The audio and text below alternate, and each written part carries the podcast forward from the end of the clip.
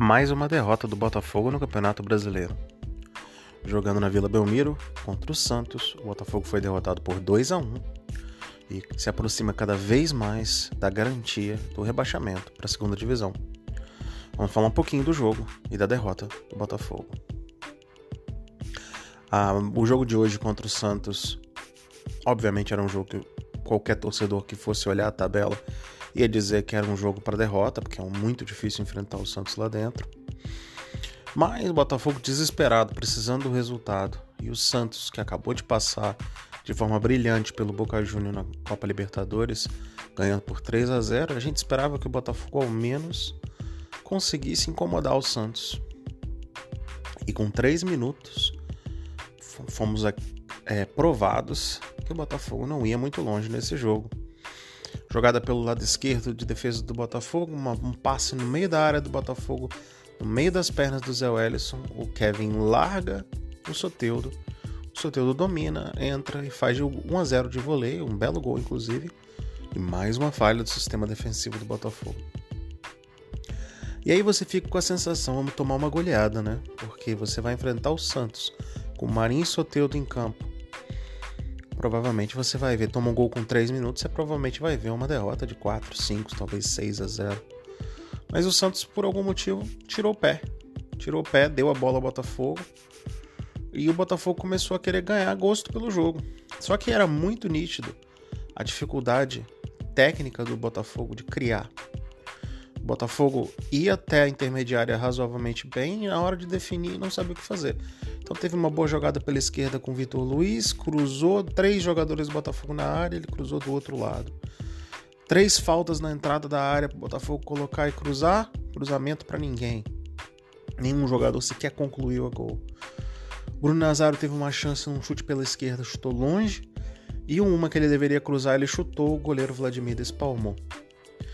E foi basicamente isso que o Botafogo tentou fazer, através de cruzamentos, jogadas é, duplas entre Pedro Raul e Matheus Babi. Matheus Babi que fez mais um jogo muito ruim. E o Botafogo dependia exclusivamente da marcação do Zé Wellison e da saída de criação do Caio Alexandre.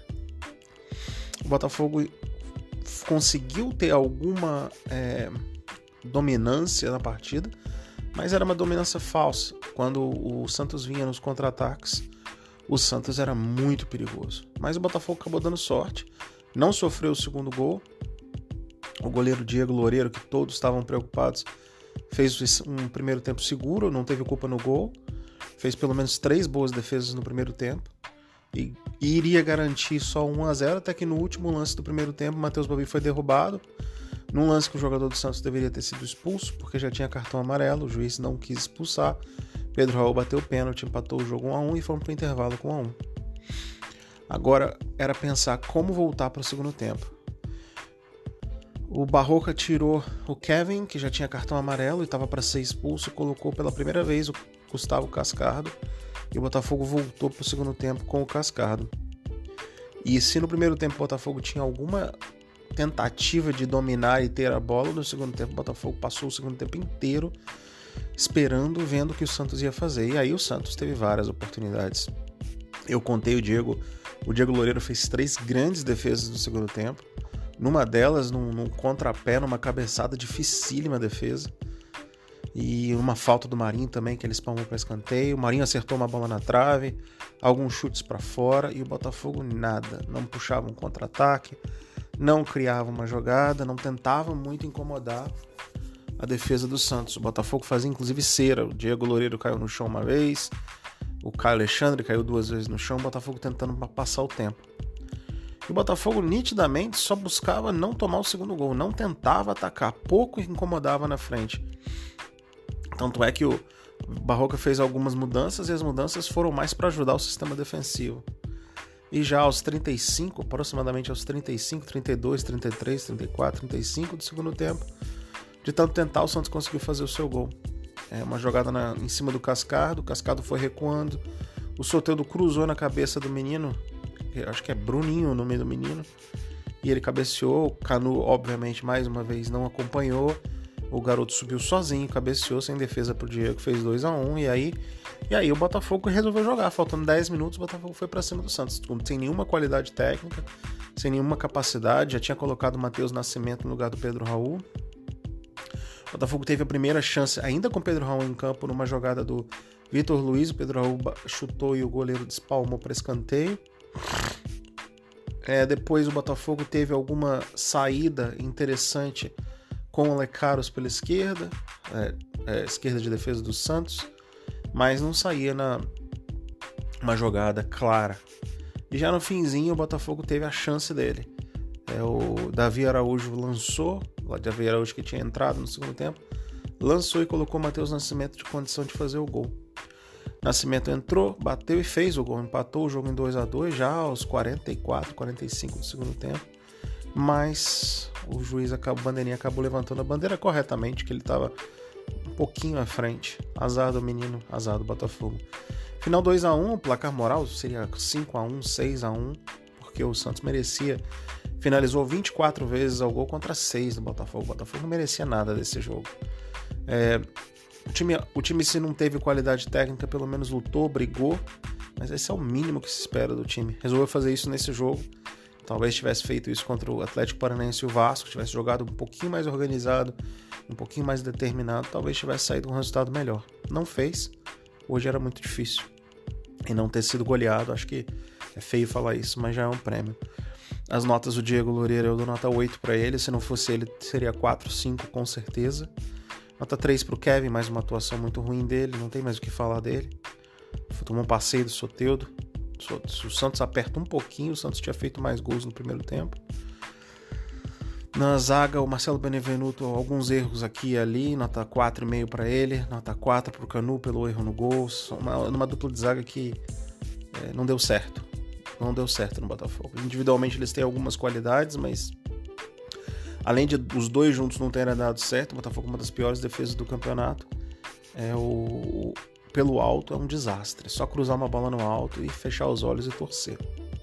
Então 4 pro Canu, 4,5 pro Marcelo Benevenuto, porque o Canu errou no segundo gol. E o Vitor Luiz, nota 5,5.